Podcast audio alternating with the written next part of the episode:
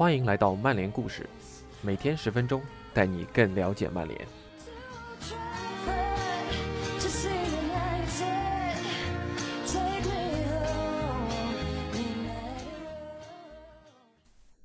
在这个几乎被所有足球记者以及关心曼联的民宿和球迷们所诟病的夏季转会窗，我们签了好几位年轻球员，其中也不乏拥有跻身一线队实力的潜力新星。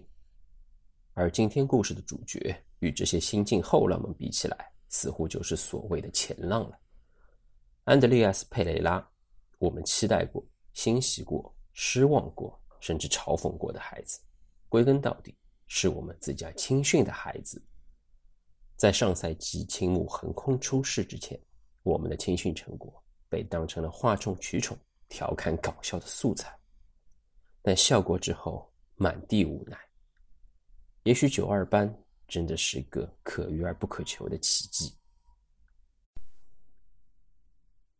送别佩雷拉，拨开阴霾，未必能见彩虹。离别仍是曼联人。来源：卡林顿野猪。一转眼，这已是安德烈亚斯加盟红魔的第八个年头了。出生在比利时的小小佩，出道于阿因霍温青年队。二零一二年，他随队来到曼彻斯特参加曼彻斯特超级杯，然后就被福爵爷相中。老头儿直接带他参观了曼彻斯特的训练基地和荣誉室，并且将年幼的佩雷拉接到自己的办公室谈天说地。本就是曼联球迷的小小佩，自然无法抵挡老头儿的魅力攻势，随后便决定加盟曼联。加盟曼联青训营后，小小佩主要踢的都是十号位。那支曼联 U21 队中还有亚努扎伊以及詹姆斯威尔逊。在四年 U21 适龄周期内，佩雷拉为曼联夺下了三届 U21 小联赛冠军。出色的表现让卡林顿的所有人无不期待他的未来。安德烈亚斯并没有等待太久，一四至一五赛季，年仅十八岁的佩雷拉就获得了为曼联首秀的机会。然而，谁都不曾想到，那场比赛将会成为一场噩梦，也间接影响了一部分球员在曼联的生涯。青训替补混搭的曼联被英甲球队米尔顿凯恩斯四比零血洗。那是阿里的主队，十八岁的阿里也在该场比赛中首发出场。佩雷拉在下半场替补出场，出任并不擅长的右边前卫位置。然而他的发挥并不亮眼，也没有阻止球队的溃败。首秀即遇上如此的惨案，小小佩的一线队生涯旋即被蒙上了一层阴影。联赛杯的意外出局，加上大比分的溃败，赛后主教练范加尔震怒。该场比赛首发的十一人中，除了德赫亚，均在范加尔任期内被无情清洗。荷兰名帅范加尔一直被誉为敢于提拔年轻人的青训派教头，但是在实实在在的经历了他的曼联的三个年头后，我对这位老帅的印象差到了极点。所谓敢用年轻人，也不过是拔苗助长而已，他压根就没有给年轻人规划出一条清晰的晋升路线。反而，他对待球员的方式真是让人难以恭维。佩雷拉的初期发展停滞与范加尔有很大关系。在噩梦首秀后的一五一六赛季，佩雷拉在联赛杯的比赛中打入了他代表曼联的处子球，那是对阵伊普斯维奇时以及任意球直接破门。进球后的佩雷拉激情庆祝，而范加尔更是喜笑颜开。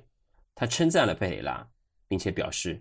新赛季会给他更多的出场时间，他已经晋升一线队。但是在那场比赛之后，佩雷拉一共只在联赛中出场了四次，总计八十分钟，这就是范加尔许诺的更多出场机会。其实，在与伊普斯维奇的比赛结束后，转会窗口还没有关闭，十九岁的佩雷拉原本有机会被租借出去，但是就是因为范加尔一时兴起的决定。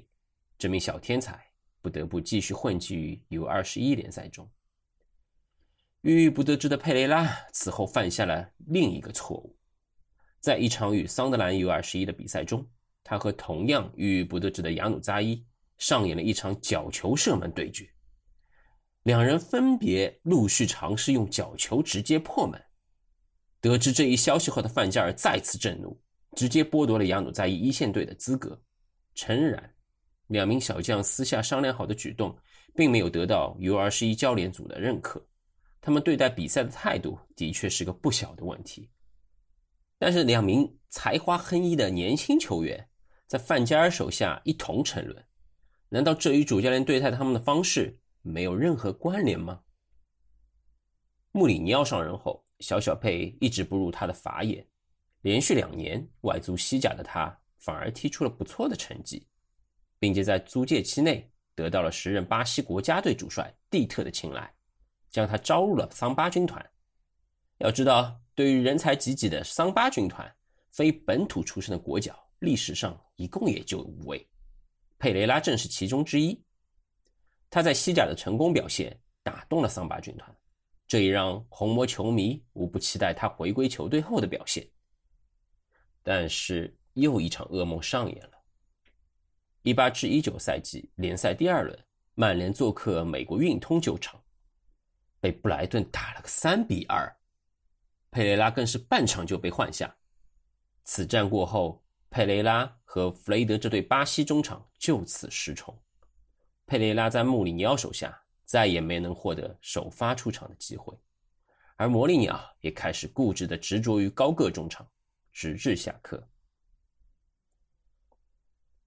索尔斯克亚的到来给了所有人一丝曙光，他直言会给所有人机会，并且将爵爷时期的一些传统。带回了老特拉福德，比如他更看重球员在训练中的状态。索尔斯克亚没有食言，在主场对伯恩利的比赛中，小小佩首发登场，但很不幸的是，这又是一场噩梦。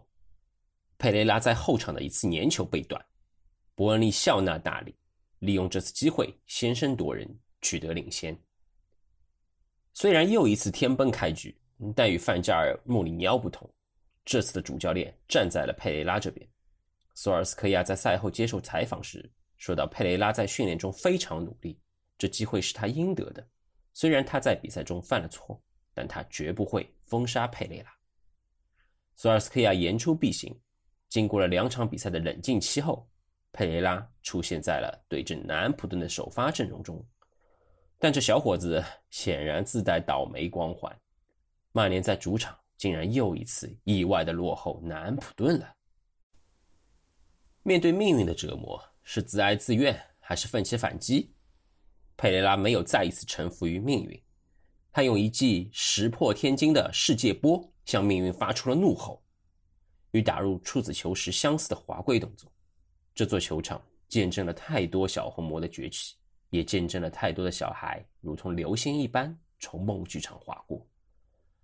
安德烈亚斯在经历了诸多风雨后，终于见到了雨过天晴的那一天。